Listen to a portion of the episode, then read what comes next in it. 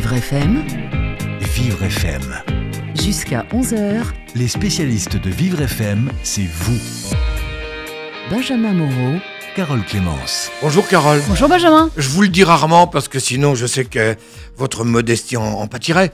Mais vous me faites plaisir aujourd'hui. Franchement, vous me faites plaisir parce que dans l'association solidaire, on va parler de la langue française. On va la défendre. Exactement, on va la défendre grâce à l'association euh, DLF euh, Défense de la langue française et grâce à l'un de ses membres, Jean-Marc Schroeder. Jean-Marc Schroeder qui nous expliquera euh, ce que fait son association et aussi ce qu'ils organisent dans le cadre de la semaine de la langue française de la francophonie qui démarre le 17 ce week-end et qui se termine le 25 mars. Et si vous voulez donner de la voix à vous, si vous voulez poser des questions à notre invité, euh, ajouter des commentaires, allez savoir en tous les cas. C'est votre émission également, hein, dans Vivre FM, c'est vous. N'hésitez pas. 01 56 88 40 20. Les spécialistes Association Solidaire sur Vivre FM, avec Carole Clémence. Jean-Marc Schroeder, bonjour. Bonjour Carole. Bonjour Jean-Marc. Bonjour Benjamin. Vous êtes administrateur euh, de l'association euh, Défense de la langue française. Alors vous l'appelez euh, DLF, c'est plus court. Vous dites couramment DLF. Oui, oui, de défense de la langue française, je pense que c'est parlant pour tout le monde. DLF, c'est pour aller parfois un peu plus vite. Oui. Et vous avez une actualité, on va en parler euh, sur cette semaine de la langue française et de la francophonie euh, qui démarre ce week-end. Une actualité puisque vous organisez plusieurs concours, euh, dont le concours du plumier d'or et du, de, la plume d'or. Alors, quelques mots sur ces concours? Alors, il y a en fait euh, trois euh, grandes actualités et euh, spécialement cette semaine, ça sera la troisième. Les concours, c'est la plume d'or qui s'adresse aux élèves sur toute la planète, aux élèves des alliances françaises, puisque nous avons le réseau euh, d'instituts euh, euh, de, promotion de la langue française qui est le plus grand du monde, à côté du réseau euh, allemand qui est tout à fait performant aussi, et du réseau anglais, bien entendu, qui est, aussi planétaire. Mais les alliances françaises font un travail tellement remarquable et souvent avec des moyens tellement dérisoires qu'ils méritent un- vraiment un très grand coup de chapeau. Le deuxième concours s'adresse aux élèves français de classe de quatrième depuis maintenant de longues années. Il s'appelle le Plumier d'Or cette fois. Et notre troisième actualité, c'est cet après-midi même, nous remettons le prix Richelieu, puisque euh, c'est Richelieu qui est un peu le parrain de la, qui est le créateur de la- de l'Académie française, euh, laquelle est euh, notre marraine. Donc, euh, le prix Richelieu va récompenser cet après-midi dans, les salons de l'Académie française un journaliste de la presse de, un journaliste de la télévision, alternativement chaque année avec un journaliste de radio ou de presse écrite, et ce sera euh, Bernard de la Villardière. Donc récompensé, pourquoi? Pour son usage de la langue française? Exactement. C'est vrai? Pour son bon usage de la langue française, pour sa promotion et pour la qualité évidemment de son travail et euh, pour l'aura qu'il donne euh, euh, à la langue en général Pour la dans son lisibilité, pour travail. l'invisibilité de, Tout à la fait. langue à, à Tout à travers fait. ces, ces reportages. Le succès qu'il remporte est aussi, bien entendu, un, un tremplin énorme pour euh, notre langue. Et vous pensez justement euh, qu'il y a un besoin de récompenser certaines personnalités euh, des médias parce que les autres ne seraient pas à la hauteur, c'est ça? Nous pensons qu'il faut récompenser euh, les gens talentueux. Et nous avons de toute façon aussi un autre prix que je, dont je ne parlais pas encore, mais qui est le prix de la carpette anglaise Ah. pour fustiger par contre les euh, gens qui méritent un bon coup de fouet euh, sur les fesses pour euh, faire la promotion finalement de nos concurrents directs euh, économiques que sont euh, nos amis anglais et anglo-saxons. ils doivent être nombreux à se la disputer, cette carpette. hein. Nous avons malheureusement, hélas, beaucoup de candidats chaque année. Le choix est parfois dur. Par exemple, l'an dernier, c'était qui? Alors, je ne me rappelle plus trop qui était celui d'an dernier, mais il y a eu des Ouais. gens comme euh, Michel Sapin qui euh, se croyaient obligés de répondre euh, à euh, je ne sais plus quel ministre du temps de François Hollande en anglais euh, dans le cadre de, de- de Bruxelles parce que c'était Bruxelles. Alors euh, bon, les gens n'ont pas montrer compris qu'on pourquoi. maîtrise mais- l'anglais, c'est peut-être ça aussi. Oui, alors euh, ça serait bien aussi de maîtriser, qu'on- Maîtriser le français, de- moi, je trouve. oui, qu'on maîtrise le français et qu'on le promeut essentiellement. On est à peu près le seul pays du monde qui ne veut pas promouvoir sa langue. C'est quand même un petit peu curieux. Vous pensez vraiment que les- on- en France, on pro- on on n'est pas attaché à sa langue et on la défend pas Mais prenez le métro. Vous lisez une publicité pour le whisky. Alors c'est le moment de mettre un petit quick. Là, Jameson. Il y a écrit euh, Why Pour une interrogation. Ouais. Taste, that's why. Ouais, ouais. Et avec une toute petite, petite, petite, euh, en, en lettres de traduction, il y a écrit Pourquoi Pour le goût? Imaginez la scène à Madrid, imaginez la scène à Rome, n'importe où. Je suis d'accord. Perché por el gusto Perché per il gusto. Ça ne choquerait personne, tout le monde trouverait ça normal. En France, non. Ah non, non, on va pas mettre ça en français, on met le français sous le tapis. C'est c'est- Ah oui. c'est moche, le français, c'est ringard. Mais toutes les fins de publicité aujourd'hui terminent par un slogan en anglais. Et euh, certains de nos administrateurs, euh, euh, avec provoca- un peu de provocation, euh, soutiennent, mais à raison, qu'il y a plus de- d'anglais dans les rues de Paris qu'il n'y avait d'a- d'allemands euh, sous l'occupation. hein. Le- L'anglais est l'ennemi. C'est pas du tout l'ennemi. L'anglais est la plus belle langue du monde avec le français. L'anglais, euh, nous en sommes tous amoureux. Euh, L'ennemi, c'est euh, l'espèce de panurgisme des esprits français. Il ne s'agit pas du tout d'attaquer les Anglais ni qui que ce soit. Il s'agit simplement que les, Français prennent un peu conscience des dégâts qu'ils font en ne promouvant pas leur langue. C'est quelque chose d'unique sur la, sur la planète. Et euh, c'est quelque chose qui scandalise totalement euh, tous les autres acteurs de la francophonie, spécialement les, nos amis africains, qui ne manquent jamais une occasion de nous rappeler à l'ordre, nous taper sur les doigts. Il y avait un taxi africain avec qui discutait un de nos administrateurs, et euh, il, parlait de la langue française. Et le- l'administrateur lui demande Est-ce que vous trouvez que la langue française est menacée? Et la- le taxi africain lui a répondu Je ne suis pas d'accord pour qu'on dise que la langue française est menacée. Je suis d'accord pour qu'on dise que la langue française est menacée en France. Ah, Ce n'est pas ah la oui. même chose. Oui. Parce que dans le reste du monde, la langue française suscite un nombre toujours croissant d'amoureux. Croissant, ça va croissant, vraiment. Et et vous pensez par exemple qu'en Allemagne, euh, les gens défendent plus leur langue allemande? Alors, il y a une association, comme je ne parle pas allemand malgré mon nom, j'écorche toujours horriblement son nom, c'est euh, Vereinssprachen, Oui, quelque je dirais chose. En tout cas, il y a une association. Il veut dire Association de défense de l'allemand, Très puissante, qui est très très, puissante, qui est une, euh, une associa- une association amie évidemment de DLF, à qui, avec qui nous avons de- des liens euh, très étroits. euh, et qui s'occupe de euh, lutter contre, mais un peu comme, euh, un peu comme toutes, euh, toutes les langues, les grandes langues occidentales. Euh, Il y a une espèce de. la- le côté obscur de la mondialisation, on pourrait dire, qui fait que euh, aller vers l'uniformisation, c'est quand même quelque chose contre quoi il faut lutter. Quoi. Euh, on va continuer d'en parler. Je voulais qu'on revienne sur les concours. euh, Oui. Comment participer à, à ces concours, justement? Alors, nous prenons, pour les écoliers, c'est très facile. Nous prenons contact avec l'ensemble des, des collèges pour diffuser l'information. Ceux qui veulent bien euh, nous, euh, nous, nous suivre, eh bien, s'inscrivent. Il y en a beaucoup qui vous suivent? Ah oui, oui, euh, on en est à 14 000 euh, élèves qui participent. Ah oui. Donc c'est euh, quand même euh, quelque chose qui a pas mal d'ampleur. Euh, ils sont récompensés euh, chaque année par euh, le, le concours étant parrainé par la Marine nationale. Ils sont récompensés par une visite de 3-4 jours à Brest dans les arsenaux avec une visite et, et un embarquement à bord d'une euh, d'une frégate ou d'une corvette de la Marine nationale euh, pour les, les dix premiers euh, collégiens. euh, Et Le- donc ça, lauréat ça, de ce c'est concours. quand Ce concours, c'est quand? Euh, ce- c'est une, à chaque fois un concours qui. Toute la procédure dure un an, puisqu'il y a inscription, c'est au mois de Donc il faut septembre. s'inscrire pour l'année prochaine. Oui, oui, oui, tout à fait. N'hésitez pas à prendre contact euh, ou renseignements euh, auprès de notre standard ou sur notre site internet euh, langue trait d'union francaise sans, sans Oui, cédille, sans cédille. point org.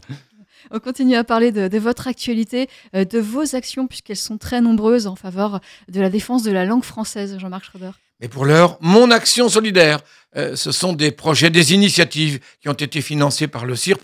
On vous propose l'une d'elles. Aujourd'hui, avec euh, Annelise Farquhar, on va parler d'un orgue sensoriel. Dans le but de permettre aux personnes en situation de handicap de sortir de leur isolement, l'association Son et Handicap leur propose de s'exprimer au travers de la musique grâce à un instrument innovant. Bonjour, Michael Fourcade. Bonjour. Alors, vous êtes euh, le concepteur de l'orgue sensoriel. Alors, décrivez-nous cet instrument. Alors c'est euh, un instrument de musique euh, qui est adapté aux personnes euh, qui sont en grande difficulté au niveau gestuel, mais aussi au niveau cognitif. Donc il se compose d'un assortiment de capteurs, des petits boîtiers, des rouleaux, des pièces dans lesquelles on peut souffler, qu'on peut caresser, effleurer, euh, et qui euh, traduisent les possibilités euh, expressives des personnes pour les convertir en sons, en notes de musique, en euh, fonction musicale, en gamme de notes. et permettre de, placer ces personnes en situation de, musiciens. C'est elles qui font leur musique, elles sont pleinement actrices et créatrices de, leur environnement sonore et musical.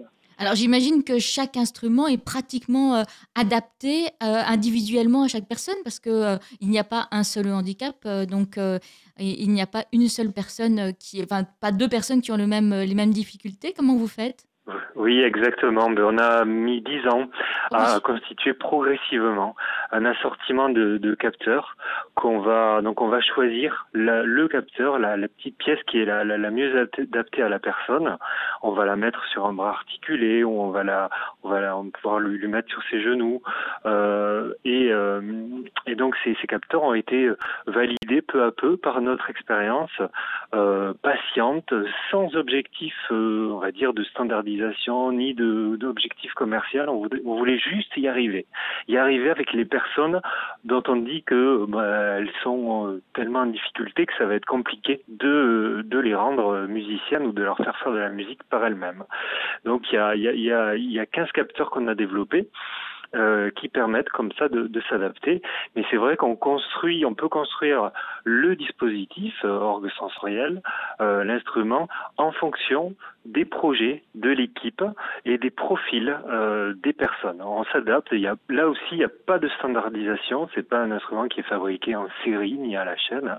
C'est sur projet, sur demande qu'on fournit l'équipement et qu'on euh, forme les personnes à, à l'utilisation. Donc vous travaillez avec les établissements euh, qui accueillent des personnes en situation de handicap. Ça peut être aussi. Est-ce que c'est possible de travailler aussi avec des personnes qui sont chez elles? Oui, c'est tout à fait possible. On peut organiser des petites séances de travail euh, à domicile, mais aussi euh, euh, dans un domicile où, se réunissent trois ou quatre personnes. Ça permet aussi à la personne de sortir de son isolement et de se dire tiens, je vais faire de la musique, mais je vais la faire avec d'autres personnes.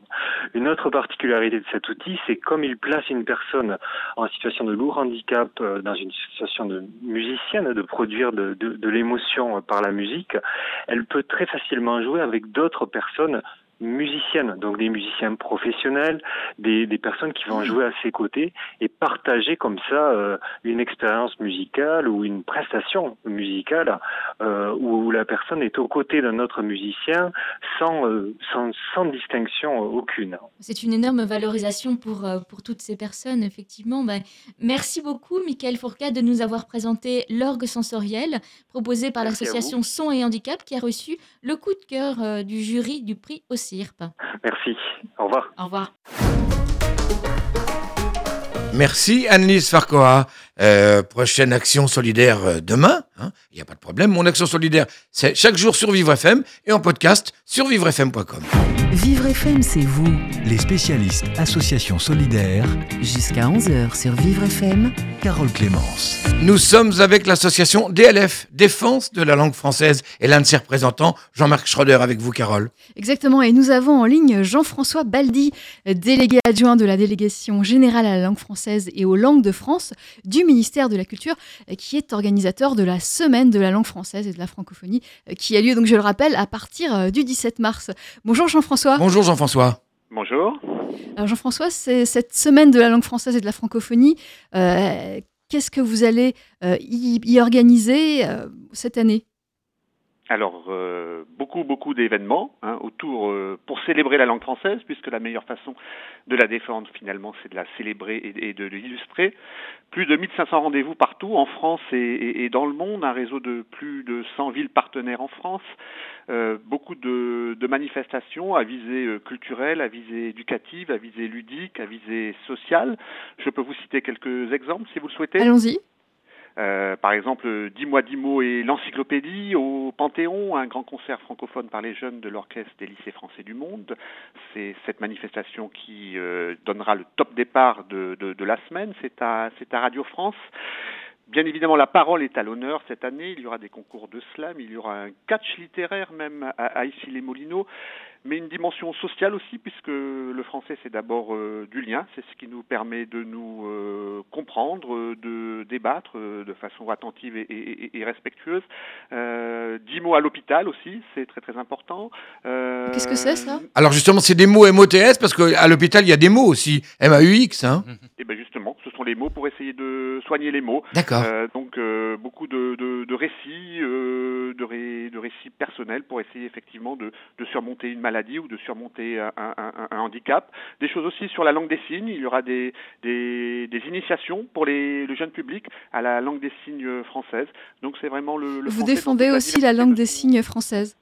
Bien sûr, bien évidemment. La langue des signes fait partie de ce que nous appelons les langues de France et nous sommes très attentifs à son développement, à son enrichissement, euh, à son apprentissage, à, à tous les âges de la vie. Est-ce qu'elle est, elle est très proche de la langue française? Est-ce que c'est quelque chose de, de complètement différent? Ah non, c'est quelque chose de complètement différent. Euh, D'abord, effectivement, c'est une langue, c'est une vraie langue qui doit être euh, traitée comme telle. Euh, c'est une langue qui Elle véhicule la culture française également, c'est ça c'est- Elle véhicule une culture, elle véhicule un imaginaire, euh, euh, comme toutes les langues. Il y a une fait. grammaire aussi dans la langue des signes? Il y a une grammaire, tout à fait, effectivement. Donc c'est c'est une, c'est une langue que nous défendons et que nous promouvons, euh, bien évidemment, à côté d'autres d'autres langues de France. Évidemment, le français au premier chef, c'est tout le sens de la semaine de la langue française et de la francophonie, mais aussi, effectivement, euh, un patrimoine de, près de 100 langues, des, langues régionales qui sont parlées souvent depuis plus longtemps que le français en France, mais aussi euh, une langue comme la langue des signes française euh, à laquelle nous prêtons une très grande attention. On en est où justement de, cette langue des signes française Est-ce qu'elle est très partagée en France? Est-ce qu'elle est, elle est bien défendue? Elle, est- défendue, elle est illustrée euh, par euh, notamment euh, par euh, Madame Laborie à travers l'International Visual euh, Theatre. Théâtre Oui. Elle, fait un, un très très très très gros travail. Il y a beaucoup de travail effectivement euh, euh, pour euh, développer son emploi dans le monde du travail, par exemple. Euh, il y a beaucoup de choses qui se passent en matière de, de recherche, hein, donc euh, euh, de recherche sur la sur la langue des signes. Il est très important également de faire un travail de sensibilisation euh, sur cette euh, sur cette langue. C'est vraiment une, priorité en tout cas du ministère de la Culture et de la délégation générale à la langue française et aux langues de France, tout à fait. Est-ce qu'on pourra s'y initier justement lors de cette semaine? Oui, tout à fait. Alors, effectivement, euh, alors il, il y a une, une manifestation, hein, plus particulièrement. Donc, euh, il n'y a pas que ça, donc de de- d'initiation, mais pour le jeune public. Alors, je, si vous voulez connaître effectivement l'intégralité des, des, des, des très nombreux événements qui auront lieu euh, lors de cette semaine, euh, j'invite chacune et chacun et l'ensemble de vos auditeurs à consulter le site semaine-langue-française.fr et ils y trouveront, vous y trouverez effectivement toutes les informations euh, précises sur les lieux, dates et horaires de chacun de ces événements. Est-ce que ces événements sont gratuits? Oui, la plupart sont effectivement gratuits. La langue française, c'est notre bien, c'est un bien commun, c'est un bien gratuit. C'est une opération effectivement qui est soutenue par le ministère. Donc, la quasi-totalité effectivement de ces opérations en France comme à l'étranger. hein. donc euh, il est très important également de souligner que beaucoup d'événements se tiendront euh, partout dans le monde effectivement à l'initiative de la France et dans la quasi-totalité des cas en accès libre et gratuit. Alors, je voulais qu'on revienne sur euh, les, les 10 mots à, l'hôpital. Comment participer? Comment ça se fait? Alors, bah, les, les, les, dix mois à l'hôpital, effectivement, ce sont des, des troupes, hein, des troupes de, de, de comédiens euh, spécialisés, effectivement, qui vont euh, dans un certain nombre, effectivement, à la rencontre de, de, de personnes, de personnes malades, de personnes qui souffrent, avec effectivement les, les, les, les personnels, euh, les personnels soignants, et qui, qui, qui font des récits, qui font des, des, des récits de, de, des récits de vie, des, des, des récits d'espoir, justement, comme je le disais, pour que les, les mots permettent effectivement de, de, de mieux résoudre les mots, M-A-U-X. Et les catchs littéraires, ce sont des, des joutes verbales? Alors beaucoup de beaucoup de joutes euh, verbales, effectivement, beaucoup de, de concours d'éloquence aussi, c'est très très important le concours d'éloquence Euh, en France euh, comme à l'étranger. Par exemple, il y aura un grand concours d'éloquence à l'Institut français de Ouagadougou. Euh, c'est important puisqu'effectivement euh, parler, ça c'est convaincre, donc ça s'apprend. Euh, c'est un exercice de maîtrise, de maîtrise du discours, d'essayer de convaincre, d'essayer de structurer son propos. C'est très très important dans notre dans notre société, puisque je pense qu'on est mieux entendu si euh, voilà si on prépare, si on structure son propos, si on raisonne.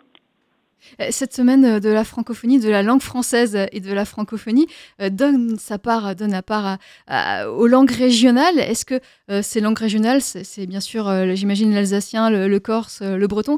Est-ce que ce sont aussi des, langues oubliées comme, comme les, patois, le patois du Morvan, le patois bourguignon?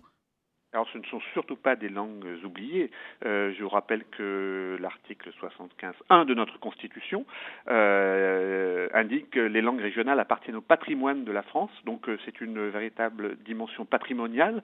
Notre vision, c'est qu'effectivement ces langues, vous en avez cité quelques-unes, il y a l'occitan, il y a le basque, il y a le corse, il y a le breton, mais y en a beaucoup d'autres, hein, il y en a près d'une centaine en France. Euh, elles font partie de notre patrimoine, mais c'est un patrimoine vivant, c'est un patrimoine qu'il convient de transmettre, qu'il convient de revivifier. Euh, il faut continuer à apprendre et à transmettre ces langues. Il faut continuer à faire en sorte qu'elles soient présentes dans notre environnement, dans l'espace public, dans la signalétique, parce que je pense qu'on ne peut regarder l'avenir que si on regarde également notre, notre histoire. Et ces langues sont vraiment ce trait d'union entre notre histoire et, notre avenir. Et il est très important qu'elles qu'elles continuent effectivement à, à- à faire partie de, de, nos vies, de, nos- imaginaires partagés. Vous ne pensez pas justement que c'est contre-productif de, promouvoir euh, ces langues euh, au détriment de la langue française, puisque le temps consacré à ces langues ne sera pas du temps consacré à l'apprentissage de la langue française? Pas du tout, c'est tout le contraire. Vous savez que les, établissements, parmi les établissements qui ont les meilleurs résultats au bac, figurent les écoles d'Iwan, qui sont des écoles d'immersion de, de, de breton, mais on apprend aussi le français. Vous savez qu'on apprend deux langues, on est souvent meilleur dans les deux langues. Euh, L'apprentissage d'une langue euh, euh, n'exclut pas celui d'une autre. Au contraire, c'est un effet multiplicateur qui se produit pour les langues régionales comme d'ailleurs pour les langues étrangères. Merci, euh, merci à vous, Jean-François Baldi. Euh, je rappelle que vous êtes délégué adjoint de la délégation générale à la langue française et, et aux langues de France euh, du ministère de la Culture et que vous organisez la semaine de la langue française et de la francophonie à partir du 17 mars. Merci à vous. Et grâce à vous, on ne Merci perd vous. pas notre latin. Merci Jean-François. Merci beaucoup. Merci. Au revoir. Jusqu'à 13h, Vivre FM, c'est vous Benjamin Moreau. Carole Clémence.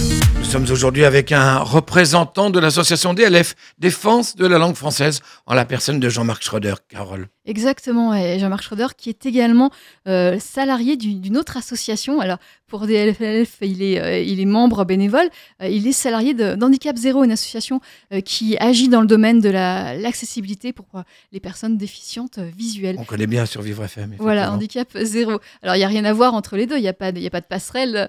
Non, non, non, euh, pas, pas franchement. Effectivement, c'est mon activité professionnelle. Même si pour promouvoir la langue française, parfois il faut qu'on braille. hein. Exactement. Bien dit, Euh, Benjamin. Et vous ne travaillez pas sur le handicap au sein de, de DLF, euh, de, de cette association Euh, non, non, euh, pour DLF, c'est vraiment quelque chose qui s'a- s'adresse à l'ensemble de la population française et francophone sur toute, euh, sur toute la planète. Alors, il y a d'autres activités qui auront lieu sur cette semaine de la langue française et de la francophonie. Il y a des dictées, par exemple, euh, la dictée pour les nuls euh, 2018 qui aura lieu samedi 17 mars, donc samedi euh, de 12 à, 13h au salon euh, Livre Paris sur la grande scène. Une dictée donnée par Jean-Joseph Julot qui fait partie de votre association? Euh, qui est un adhérent euh, amoureux de- du français euh, à titre éminent et plus qu'éminent, créateur des éditions First et des livres. C'est étonnant d'ailleurs, amoureux de la langue française, il a appelé les, les éditions First. C'est drôle. C'est vrai, je- il méritait qu'on lui fasse une petite réflexion, mais peut-être que c'est un acronyme qui veut dire euh, Ah, France. euh, Ah, peut-être, peut-être. Allez savoir. Ou alors au, au nom de l'amitié, de la- de l'entente cordiale. Oui, absolument, absolument. J'aurais juste un mot, puisqu'on parle un- juste un instant de l'Angleterre. Figurez-vous que vous me demandiez tout à l'heure, est-ce que l'anglais c'est l'ennemi? Pas du tout, l'anglais c'est notre meilleur ami. Et j'ai un texte, je vous rassure, il n'y a que trois lignes. Nous avons reçu une lettre Bien officielle. devant le micro. Bien Nous avons reçu une lettre officielle de la Queen's English Society quand même.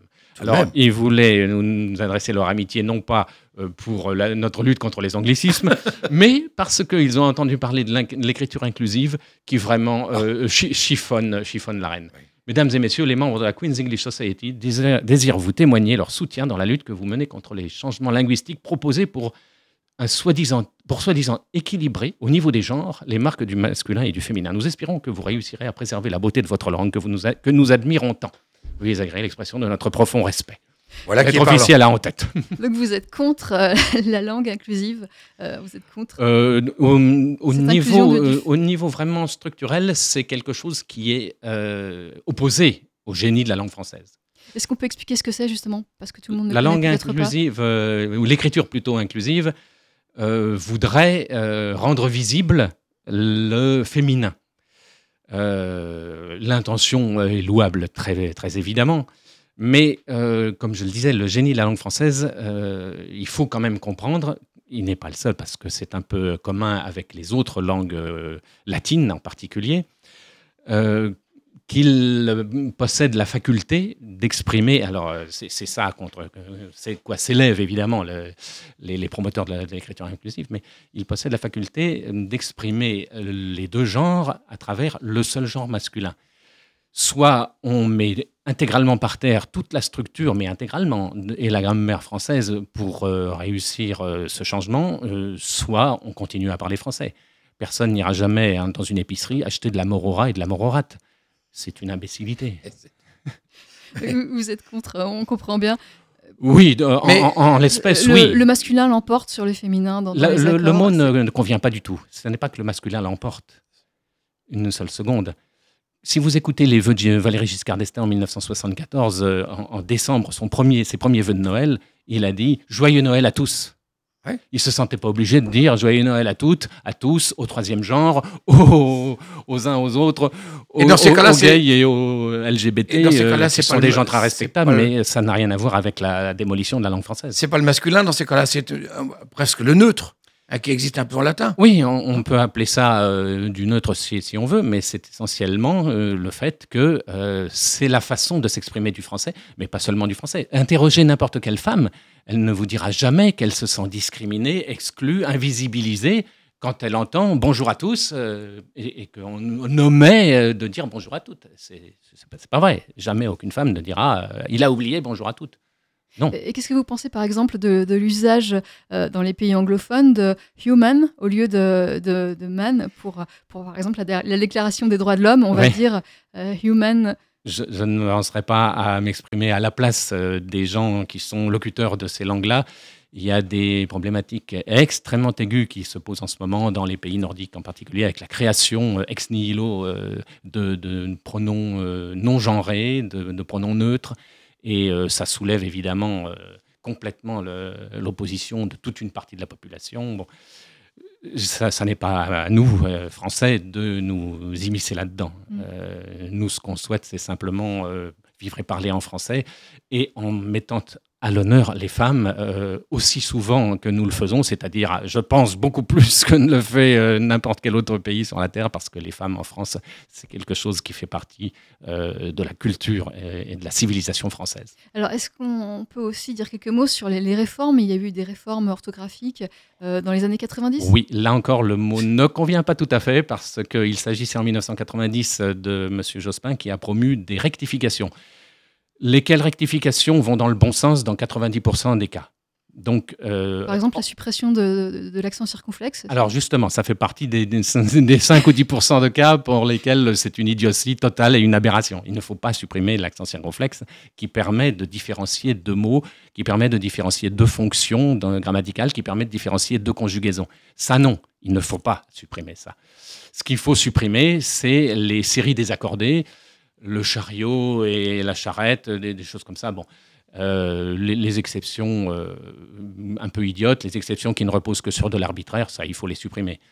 Euh, supprimer l'accent circonflexe, ça revient à créer de l'exception à l'intérieur de l'exception. Parce qu'on va supprimer l'accent circonflexe uniquement sur le i et le u, mais pas sur le e ni le a. Alors, ça va à l'encontre de l'intention première. Donc, c'était des rectifications, c'était pas vraiment une réforme, c'était des rectifications pour euh, aller vers plus de logique et, euh, plus de facilité. Enfin, le, mot facilité, là aussi, euh, n'est- pas, très- pas très bon. Plus de rationalité, on est au pays de Descartes, et c'était tout à fait normal. C'était tombé dans les oubliettes après 1990. Euh, Madame Najat Vallaud-Belkacem a cru bon de les ressortir. Et là, cette fois, la mayonnaise a, pris, au moins pendant quelques semaines ou quelques mois. On va bien voir si. Alors, les manuels scolaires sont obligés maintenant, de, et, et les institutions publiques sont obligées de respecter cette euh, nouvelle orthographe.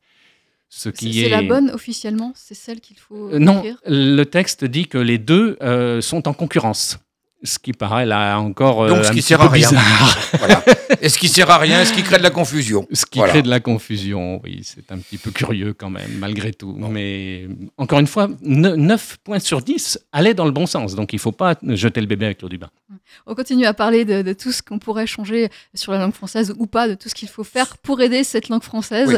Continuons à en parler avec notre invité Jean-Marc Schroeder de la DLF, la délégation de l'Association de défense de la langue française. On revient dans un instant après une pause sur Vivre FM. 10h, 11h, Vivre FM, c'est vous les spécialistes associations solidaires Carole Clémence. malmené par les uns, voire torturé, adoré par les autres, en tous les cas servi, hein, servi euh, par la DLF, la, la défense de la langue française, c'est notre association aujourd'hui, représentée par euh, Jean-Marc Schröder.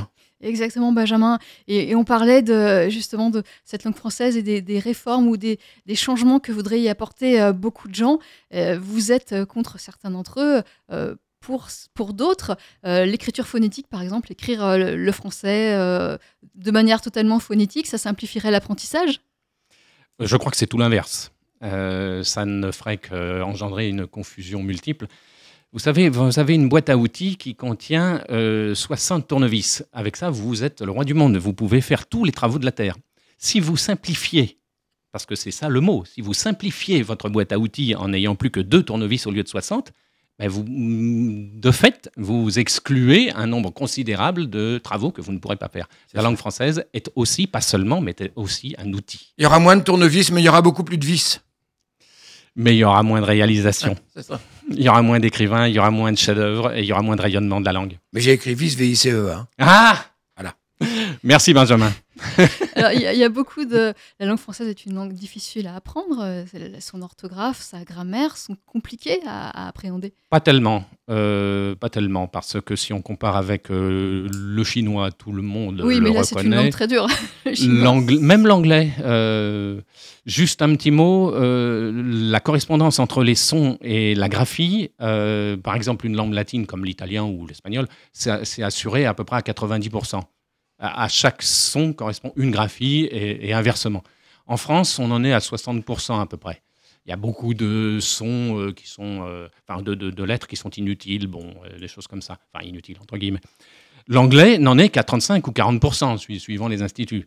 Donc l'anglais est beaucoup plus difficile à, appréhender que le, français. Ça n'empêche pas qu'il soit euh, répandu euh, sur la terre entière comme langue numéro un internationale. Alors ça prouve bien que les choses ne sont pas liées. Alors, justement, euh, cette langue française, euh, ces difficultés euh, de l'apprendre, qu'est-ce que vous conseillez à, un enseignant, à un, parent qui, essaie d'apprendre à écrire correctement, sans faute, à son enfant? Eh bien, tout simplement de lire les bons auteurs, et on n'en manque pas. C'est par l'amour de cette littérature que on surmonte ces, toutes ces difficultés, si tant est qu'elles existent vraiment. On a des témoignages, mais quotidiens, de euh, gens euh, qui sont devenus euh, d'étrangers, qui ont été mis en contact de la langue française par le biais, entre autres, mais spécialement aussi de- de- des alliances françaises dans, dans le monde, euh, et qui sont devenus écrivains de langue française. Euh, dans la, à l'Académie française, nous avons François Cheng, qui est naturalisé français, Assia Djebar, qui est maintenant décédée, qui est al- algérienne. Léopold Sédar Senghor. Voilà, euh, chez les Goncourt, il y a un quart de gens qui ne sont pas de langue française maternelle, hein. Que ce soit André Makin, Ben Jeloul, Amin Mahalouf, euh, qui vous voulez. Ils ont tous témoigné du fait que la langue française était pour eux une ouverture sur le monde, sur les idées de liberté et de, de- de responsabilité, euh, et que ça leur avait ouvert les ailes euh, intellectuellement. Alors, nous avons un auditeur en ligne qui vous a entendu, il n'est pas tout à fait d'accord avec ce que vous avez euh, dit tout à l'heure. Vous êtes là? Bonjour Mes salutations à tous. Bonjour. Oui, euh, je suis non-voyant, euh, Jean Dubreuil. Alors voilà, euh, je voudrais atténuer votre certitude sur l'équivalence entre la langue française et la langue des signes. Comment voulez-vous expliquer notamment les synonymes, par exemple, entre absorber, avaler, euh, déglutir On ne les emploie pas pour les mêmes choses, ainsi que la poésie. Comment voulez-vous expliquer un sourd-muet Mars qui rit malgré les averses prépare en secret le printemps pour les petites paquerettes sournoisement lorsque tout dort il repasse les collerettes et cisèle les boutons d'or. Comment voulez-vous expliquer ça? C'est impossible. Euh, manger, d'accord, dormir, euh, demain, après-demain, ça on peut l'expliquer. Mais la finesse de la langue française ne peut pas être euh, donnée à un sourd-muet. Voilà. Alors, Jean-Marc Schroeder, vous Ça êtes sans voix, euh, pas Jean-Marc. spécialiste de, de la langue. Non, je suis pas le spécialiste de la langue des signes. Je crois qu'il faudrait s'adresser à quelqu'un qui est un spécialiste, comme Catherine Laborie, effectivement, qui saura, euh, qui saurait vous répondre. L'Institut euh, de, la, de la langue des signes, qui est une, euh, une institution, je pense, très puissante euh, et qui- émerge vraiment maintenant depuis euh, de- pas mal d'années. Euh, c'est auprès, auprès d'eux que vous aurez euh, une réponse ou, ou une, ou une controverse, une petite controverse éventuellement avec eux qui, qui sauront vous dire en quoi la langue des signes peut aussi. euh. Ouais. Ça, je, je suis. C'est vrai, c'est vrai. Mm. Bien, ben. Euh, voilà, Jean, Jean, vous êtes non-voyant Oui, oui, je suis non-voyant. Oui, oui. Et vous Je pratiquez le- le braille, vous êtes brailliste pour, pour la danse de salon, vous vous rappelez Oui. Vous- vous pratiquez Voilà. le braille Vous êtes également. brailliste Oh, pas tellement, Pas pas, tellement. tellement. Ah, mais vous braillez bien quand même. hein, euh, Il n'y a pas de problème là Ah, pour bah, le. Oui, oui, oui. ah, bah, Quand oui, il faut, il faut. Hein. Mais enfin, c'était, c'est une question. Pardon. Dans ce monde dur, complexe et compétitif, euh, il faut quand même attaquer. Hein. mhm. Merci de votre En tous les intervention. cas, vous avez Jean. posé la question et puis euh, il faudra qu'on la pose cette question parce que euh, elle est intéressante. Je vous salue. Merci, Jean. Bonne journée. Jean-Marc Schroeder, on, revient à vous. Euh, on parlait de, l'apprentissage de cette langue française. Euh, pour, les, enfants, donc vous donniez le, conseil d'écrire, de, lire des, de grands auteurs. Mais pour un enfant justement qui, a du mal à lire, ça va souvent de pair, difficulté d'apprentissage de la lecture, de l'écriture. Et, Non, je ne crois pas. C'est vraiment une question d'intérêt. Et on éveille l'intérêt d'un enfant avec des auteurs. euh, Il en existe d'excellents qui sont même pour tous les âges, à partir, de, à partir du CP où on, où on apprend euh, euh, à, lire et à écrire. hein.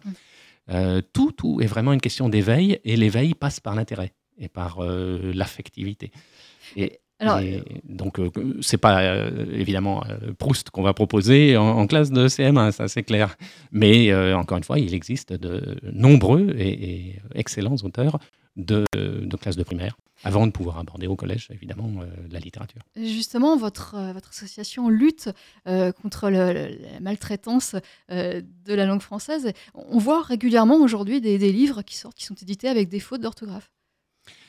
Alors, les livres édités avec les photographes, les journaux remplis malheureusement de coquilles et, et de fautes de syntaxe, euh, c'est dû un petit peu à- aux économies. En, euh, par exemple, quelqu'un du Figaro me disait oh, pff, on n'a plus de correcteurs. Ça a été supprimé pour, a euh. Ben non. Euh, maintenant, ils disent le débrouillez-vous Figaro, c'est pas la noce. hein. débrouillez-vous avec euh, le- les correcteurs automatiques. Mais quand on voit le- les résultats que donnent les, quand les- les correcteurs automatiques, c'est à, à mourir de rire.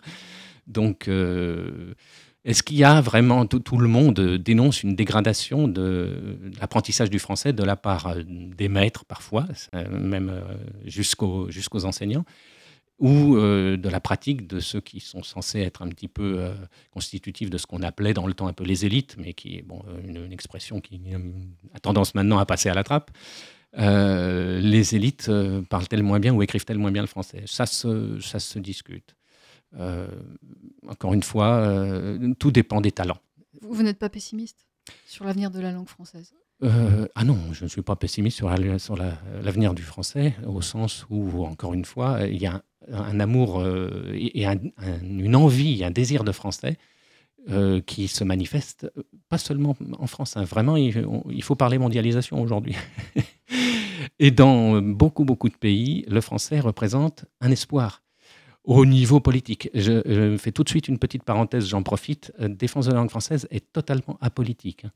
Nous avons des adhérents qui représentent euh, toute la palette, hein, de- depuis l'extrême gauche jusqu'à l'extrême droite. Euh, c'est pas du tout la politique qui nous anime, c'est exclusivement l'amour du français, même si la thématique rejoint euh, la politique assez souvent. Et il y a encore un petit peu dans, dans l'esprit de certaines personnes, on défend le français bec et ongle, on est, on est réactionnaire. Pas du tout. Alors ça me paraîtrait vraiment une euh, réaction totalement aberrante et inexplicable, euh, au sens où vraiment, je- c'est ce que je voulais dire euh, tout à l'heure, euh, à l'étranger, euh, spécialement dans les pays à régime totalitaire, le français représente une, porte, une ouverture, une, euh, échappatoire, une, bouffée d'oxygène intellectuel, et euh, c'est euh, entre autres le rôle que jouent euh, les alliances françaises ou simplement les, les, les bibliothèques euh, qui sont, qui, qui, dans lesquelles les gens peuvent trouver parfois des, des livres de français. Il faut savoir qu'au Vietnam, par exemple, il y a un culte qui est rendu à Victor Hugo comme un dieu. Il a des hôtels avec des offrandes. C'est vrai. Bien entendu, bien sûr. Alors que des fois, chez nous, le français est parlé d'une façon misérable. Encore une fois, bravo. Félicitations. On arrive au terme de cette émission. Hélas. Jean-Marc Schroeder, merci, merci d'avoir présenté votre association euh, DLF, l'association euh, de défense de la langue française, et d'avoir parlé de cette semaine euh, de la langue française et de la langue de, de la francophonie qui démarre le 17, qui démarre donc en, en cette fin de semaine. Et pour plus d'informations, mais vous pouvez consulter le site semaine-langue-française.fr pour avoir le programme de tout ce qui est proposé. Merci Jean-Marc Schroeder. Bonne journée. Merci Carole, merci Benjamin.